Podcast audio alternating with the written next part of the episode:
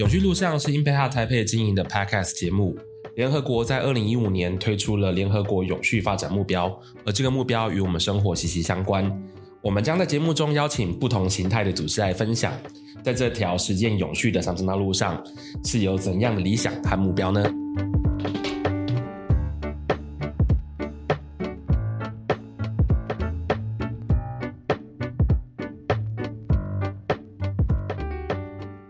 欢迎大家来到永续路上这个节目哦。这个节目我们今天是第二季的第一集节目。既然是第一集节目，我们要请到非常特别的来宾。这个来宾呢，其实当初我们认识他们的时候，我觉得他们真的很奇怪。因为啊，我第一次遇到这个团队的时候，我记得是在呃慈济基金会跟我们一起举办的那个放大视野、想象未来的这个公益竞赛的决审的现场，就有个团队的名称叫“我们都有病”。我是觉得哦，这个团队怎么会取这种名字，好奇怪哦！所以呢，今天最特别的这一集，我们就要请到最特别的来宾，我们欢迎来自台湾年轻病友协会的米娜。Hello，大家好，我是米娜。米娜，刚刚那个场景你还记得吗？有记得，很紧张这样。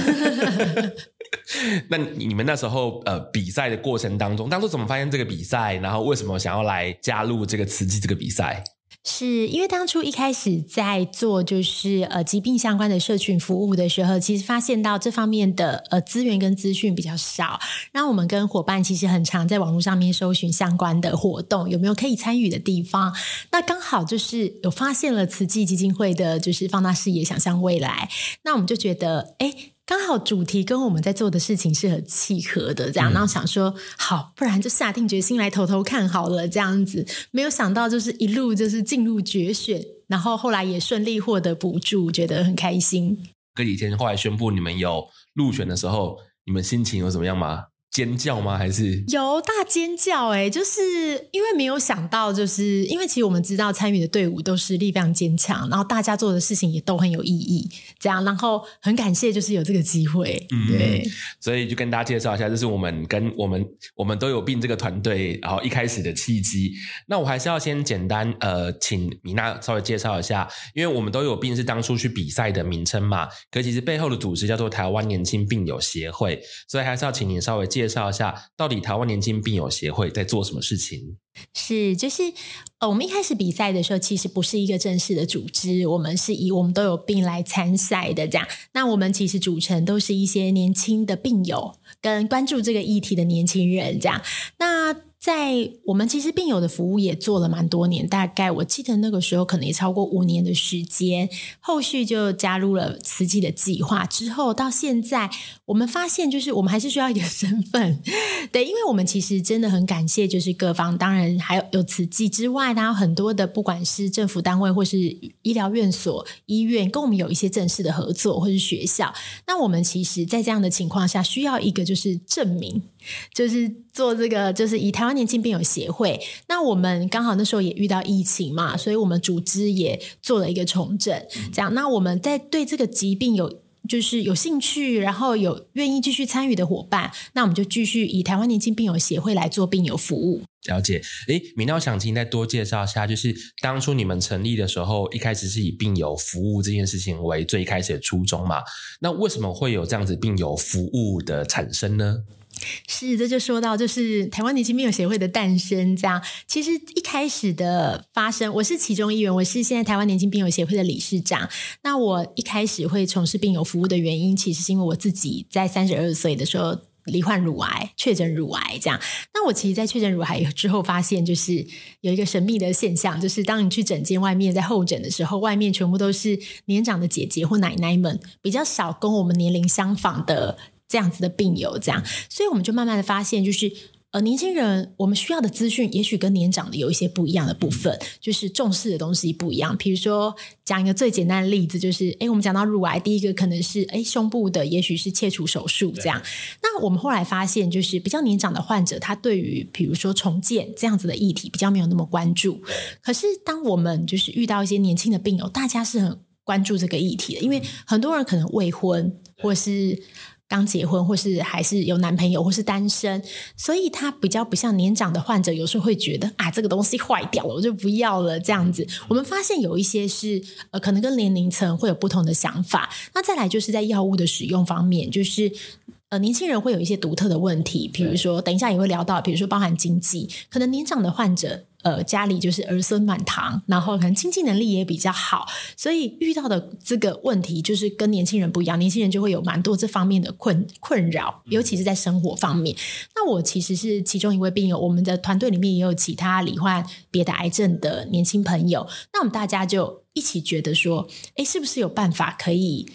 呃，帮年轻人发声，对，希望可以更重视年轻人的议题，因为我们知道，其实医院是很就是帮忙大家，然后照顾大家的生活，但也许在年轻人这一块，可以多给一点属于年轻人用得到的这些资讯，嗯、跟不管是治疗的方式的选择，然后也因为这样子，然后我们也举办了蛮多的病友活动，是。就是大家也许以前想象的这些病友活动，都是一些大家围在一起听一些比较沉闷的医学讲座这样子，嗯、对。那我们其实都因为大家都年轻人嘛，所以大家。就会试着用比较活泼的方式来做，所以我们办了非常多，就是像是音乐会呀、啊，对对对，或是我们会邀请一些，就是有一些比较知名的，就是不管是导演啊，但他有疾病的经验来跟我们分享，嗯、我觉得蛮有趣的。诶，那一开始从就是你们几个人发起，然后到后来这样子前前后后大概有呃办了多少的活动，汇集多少的病友参与啊？是。哇，如果是以活动的参与的病友到现在的话，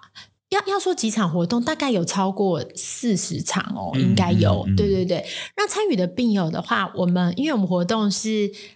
举办活动的时候，是对这个议题有兴趣的病友或家属都可以参加。那我们大概可能也有两三万的朋友有参与过我们的活动。那我们目前在有就是。记名在支持的这个病友，癌症朋友大概是目前有六千位。了解，是。那我想问一下，因为呃，病友会其实是蛮多不同种类型的疾病的伙伴和他汇集在一起嘛，那就是会有针对不同的呃疾病有不同的聚会吗？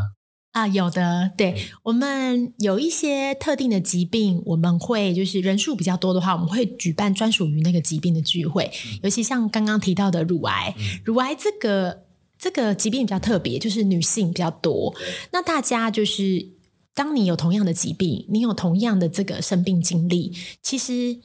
我嗯，要怎么说呢？就是每个人都是单独的个体啦。你就算是同样疾病的人，你也是有不同的想法。但是你有经过这个同样的历程，你有一些就是可以诉说心情的部分，我觉得是对方比较可以理解的。所以我们很常举办，就是。乳癌相关的这个疾病聚会，了解。那我想就是先跳题一下，先问一下，所以就是在举办病友会的过程当中，因为我觉得那个陪伴这件事情很重要，有没有什么您觉得很值得跟大家分享的故事？在病病友会的当下，是想分享哇，真的蛮多的耶。就是想，但想分享一个，就是我之前蛮有感触的，就是。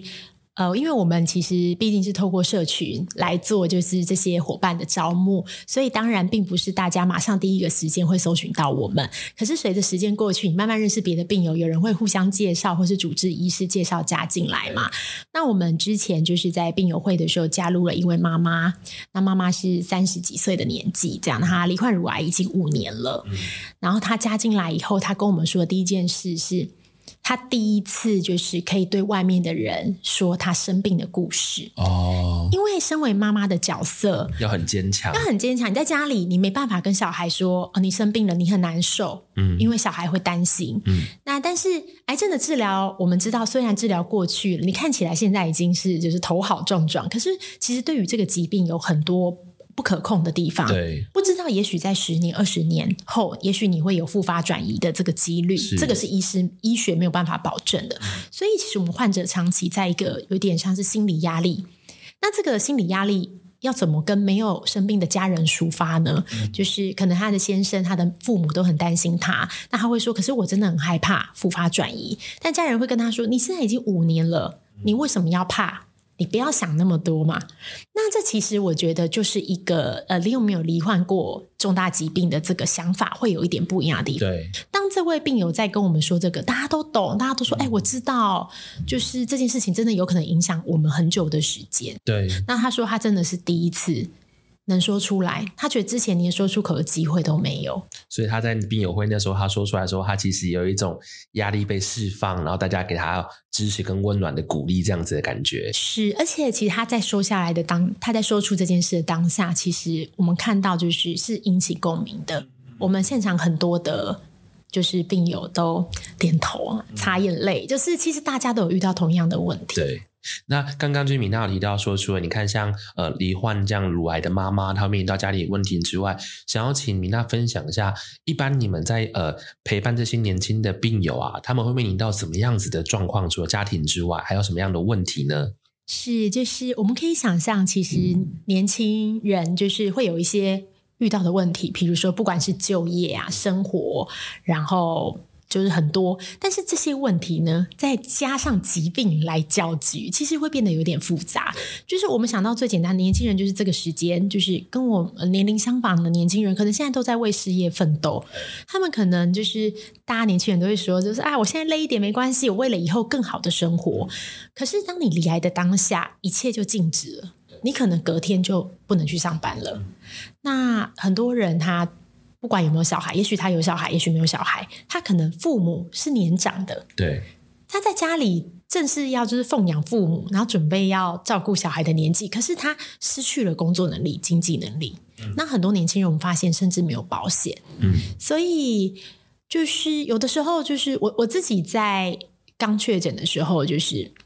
哦，那时候我刚结婚，大概三哎三个月，对，确诊罹患乳癌这样子。我还记得那时候我的婆婆跟我说，就是她刚退休，她有一笔退休金，嗯、然后她把这笔退休金给我治病，因为她知道打标靶很贵，这样。嗯、那我会觉得这是一个心理，你会很感动，但其实是一个，我觉得是一个压力对病友来说，因为你应该是生产的年纪，可是你却拿长辈的钱，对。我觉得这心理真的不好过。那因为好险我有保险，所以我后来没收下这笔钱。不过因为大家大概也不会有人想跟婆婆借钱吧，嗯嗯，所以我觉得很好，就是对，因为自己有做好规划，那可以避免掉一些对于自己的不管是心理上面的自责这些。嗯，那刚米娜提到，就是经济的状况是一个年轻病友会遇到的问题。那想问一下，协会现在怎么样来协助这些年轻病友？假如他们真的遇到哦，他们呃，医生跟他说诊断出他罹患了癌症，然后他的工作必须要被暂停，那后续的经济怎么办？协会怎么可以来协助他呢？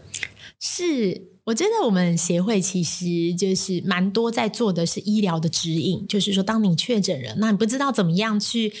呃，找医师、第二医嘱，然后甚至对这个疾病的介绍，我们协会有蛮蛮多的一些帮忙，或是像是心理支持这样。那在经济方面的话，我们会给予就是，呃，我们知道现在有很多友善的单位都有收集很多补助的资讯，这样。那当然我们知道，其实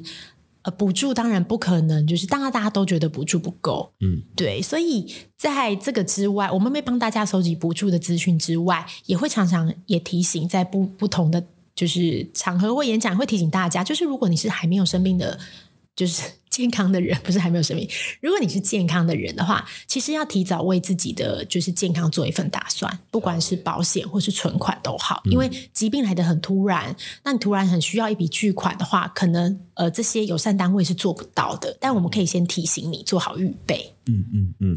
那就是刚刚除了呃讲到我们去照顾呃病人，不论从呃他的呃。陪伴啊，然后到呃，因为疾病而造成经济问题之外，想要再问一下，就我知道近几年来，呃，年轻病友协会做了更多，是想要透过一些体制内去影响一些改变，对不对？那这个可不可以请米娜多说一点？你们怎么透过体制内去改变什么事情？我想让更多的朋友知道。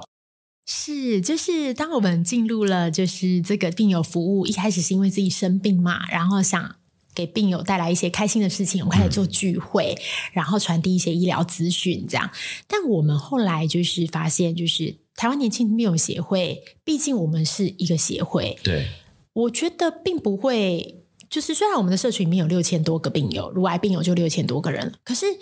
每年确诊的人那么多，累积下来好十几二十万，更多好多万人，其实这些人都需要帮助。当然，大家不一定会认识我们。但我们发现，如果今天我们是个协会，也许我们可以看到，就是在政策上面不足的地方。嗯、那不足的地方，我们发现了，我们代替病友去推动，然后去做医疗方面的倡议。也许是有一个药物，病友真的很需要，但是没有被纳入健保，又或许是哪一些补助对病友是有帮助的。那我们发现，就是我们可以以协会的身份来做这些事情，因为如果这件事情真的有促成了。他不需要认识我们协会，不需要认识台湾年轻病友协会，不需要认识米娜，但是他在医院里确诊的那一刻，他就会得到帮助。对，我们觉得这个能实际上帮助到的人会更多、更实际。嗯，那我想问一下，就是到目前为止有没有什么已经进入到可能假如说朝野协商啊，或者什么样子的状态？有没有？有没有？目前到目前努力有没有看到一些成果？是是，就是我们其实这几年一直在努力，关于就是。台湾的就是癌症新药多元支持基金的这个部分，这样。那因为健保的这个台湾健保是很棒的，我们大家都受到很多健保的帮助。但我们发现，因为健保的预算有限嘛，那健保的使用上也不是专门给某一个特定的疾病，不管你是罕病或是癌症，都不会只给你用。它一定是从小宝宝看感冒到年长的患者，是是是、一定的，因为这是全民健保嘛。但是我们发现，因为癌症的药物就是。呃，虽然得癌症的人越来越多，但我们发现，就是医疗的真的进步很快，每年都推出很多新的药物。对，很多以前没有得医的病，现在癌症哎，可能都有药了。嗯。但是问题是，就是很贵。那因为我们是健保关系，大家都是全民健保都要用，我们没有办法为了为了你就进了这些很贵的药，所以我们其实新药进来台湾的速度是稍微就是慢了一些，嗯。落后于邻近的国家。这样，那我们就会觉得说，哎，如果我们可以理，其实可以理解啦，就是，呃，当然政策的推动有，政策推动的难题，这个我们是可以理解的。所以，我们那时候就是跟其他的病团一起合作，那有参考就是国外的制度，所以有也许可以在台湾试行一个就是癌症的新药基金。那这个基金等于就是在健保之外另辟一个财源，让一些因为健保这个额度。没有办法进来的新药，可以先进到这个新的基金使用，这样子。那这是个，那当然这个议题，我觉得我们病友想的很简单啦，就是说没有钱了，好，我们找一些钱。那也许这个钱我们可以找一些企业啊，一些药厂啊，药厂 对，银行啊，保险业，就是一起来进入这个基金，因为不要都是用。政府的钱嘛，我们自己想办法这样。那当然，这个我们这个大家想的简单，我觉得大家出发点都是简单的，就是我们就是想要把病人救回来，对。但是实际上在操作有一些就是比较复杂的地方，譬如说法案，嗯，法案的推，因为你成立基金，你一定是有一定流程的这些法规流程这样子，所以这就需要很多的，就是。朝野协商或是公听会，因为大家一直一起集思广益来想说，好，你这条路要怎么走才会就是能到你要的地方？那没有那么简单的，你可能必须先修法，必须经过很多的调整，那必须把一些东西挪开，这样子找一些金源，这样。那我觉得在这个过程，我我看到是真的蛮困难的，但是我也看到就是其实。大家是很对于疾病的问题很重视的，嗯嗯，真的，这是我还蛮感动的地方。虽然我们知道这个东西推动，实际上推动跟你到落实，也许还需要很多年的时间。嗯，可是你可以看到，就是这个这个话题已经被大家重视到跟开启了。不管未来以什么样的方式呈现，我相信病友都会得到帮助。嗯，我看到就是米娜还有团队们也为了这个议题，然后到处去拜访不同的。把在官员呐、啊，然后希望能够让这个议题真的能够进到体制内，然后也可以透过一些媒体，让更多人可以了解到，其实癌症新药的这个基金，其实对很多的病人来说，其实非常的重要。尤其对于这些年轻的病友来说，这是他们未来呃可以寄托希望的地方。所以我很感很看到，就你们一直很努力做这件事，其实我自己也蛮感动的。那感动之余，我想回到回到自己米娜的身上，就是想问一下米娜，当初就是你们从一开始从这个社群开始到。成立到正式的协会，然后到到开始去不论关怀病友啊，或做很多体制内的推动，你自己个人的心情的转变怎么样子？有没有什么样特别印象深刻啊，或是特别开心、特别沮丧事，也都可以跟大家分享。是这个过程，其实我真的一直也在学习，就是你认识很多病友，然后你了解到很多他们的故事。那我们知道，就是癌症的故事，并不是都是喜剧嘛。我们其实这几年也送走很多病友，那更因为这样，你会知道，就是自己在当下生活的每一刻，真的都是很值得，就是感恩跟感谢的，真的是这样。那如果说今天我们能够扮演好这个这个桥梁，我会觉得就是也也许每个人都有他人生中的功课，跟他要完成的使命。那我们得过这个疾病，然后算是战胜疾病了，那也能因为这样帮助到更多病友。有时候你会觉得。就是，诶，也许你就是遇到你该做的事情，嗯嗯嗯、会常常这样想。嗯嗯嗯，了解。谢谢米娜刚刚的分享。我想再问一下，因为年轻病友协会现在真的做了好多好多很有意义的事情，然后我们也一直看着年轻病友协会不断的成长。对，我看到哦，真的非常非常厉害。那我想问一下，在呃，不论从今年开始或到近几年，有没有什么未来新的计划或新的目标？比如说，可能病友会假作呃。举办线下活动的数量可以更多，或者是说，哎，在推动呃体制内的改变，除了呃药物的基金之外，是不是还有一些生活照顾上面啊，或是假如说职场上一职场上面对于对于这些年轻病友的支持啊、资助啊，有没有什么其他的计划？我觉得这些也都非常值得跟我们所有的听众分享。是我们其实就是一直在推动，就是台湾癌症新药多元支持基金的这个计划，我想会继续走下去，这会帮助到很直接的帮助到很多没有药用的病友。那除此之外的话，刚刚主持人有提到，就是青年的工作权，因为我们刚刚提到，就是年轻人的经济压力相对于年长的患者是比较高的，因为经济来源不稳定。那我们发现就是。呃，因为现在的也许是不管是七月文化或者是传统，大家的想法都会觉得，诶，如果你有生过病，你好像比较没有办法呃胜任比较重要的职位。那我觉得其实这是一个需要靠就是时间来改变大家的印象的。那我们其实这几年也一直在推动就是青年就业的这一块。我们其实有找了许多的就是公司一起来签署青年的这个就业友善的职场计划。那我们很开心，在去年第一次举办，大概就有三十间企业加入联署，就是联署，它会对于就是疾病友善。那我我会觉得还蛮感动，因为我们当然第一次邀请到的，我们本来以为会只有是一些就是药界啊，或是医疗相关的产业，但我们其实发现也蛮多是其他一般的。商业的，就是商品的消费品公司也有注意到这个议题，他们也愿意共同来签署。那希望可以改变，就是公司内的风气。那也相信，就是现在的治疗技术越来越好，我们这些生过病的年轻朋友，他其实回到职场，他们就是台湾未来的劳动力，台湾的希望。对，是。是那那除了就是这个年轻工作权之外，协会还有没有什么其他的计划？是我们。在活动方面，我想也会一直做，就是改良、改良啊，是各人做各种不同的方式啦。像是不管是推动，就是我们以前很办了很多实体的版剧，就是不管是音乐会或是聚会，那后来因为遇到疫情的关系，也因为这样子，我们开始举办线上的直播。那线上的直播，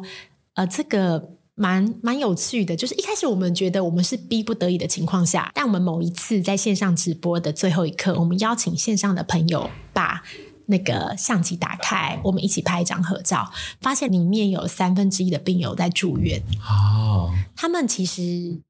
本来都很想参与活动，但是因为就是住院或是住在偏乡的关系，没有办法。就是现场来参与，但因为疫情的关系，我们改成线上，对，他就可以在医院，然后远端参与。哎，其实远端的这件事情意义比我们想的更重大那，真的就是你会觉得，哎，有有就是 有一些感触这样，嗯嗯嗯。所以我们现在就定期举办这样子的线上聚会，再来就是呃，像 Podcast 这样以声音的方式陪伴大家，就是我们一直想对做更多事情，然后。也欢迎病友，就是有很多想法可以跟我们做讨论跟沟通。嗯，我我帮米娜补充一下，因为呃，除了大家看到我们可以搜寻到台湾眼镜病友协会的粉丝页之外，他们其实还有个社团哦。然后这社团里面也有非常多的病友会分享他们非常多的故事，所以我也在那个社团里面，所以也看到非常非常多不同的故事。然后其实每次看到其实都蛮感动的，而且大家在底下的回应，或是有些病友会在里面会寻求一些协助跟帮忙。我觉得这整个社团，然后里面的这些社群。的伙伴，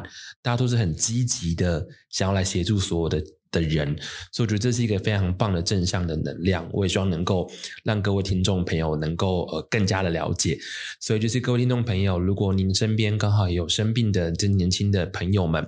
或是呃，您也可以把我们年台湾年轻病友协会这样的资讯推广给更多人知道。更重要的事情是，如果您可以给年轻病友协会一些支持，不论是资金上面的支持，或是资源上面的支持，或是假如说您刚刚听到了我们现在目前在推动的一些体制内的改变，如果你有一些办法可以来协助我们的，也都欢迎您可以来联系台湾年轻病友协会，给予我们更多的帮助。那今天永续路上，我们到这边结束喽，谢谢大家，谢谢，拜拜。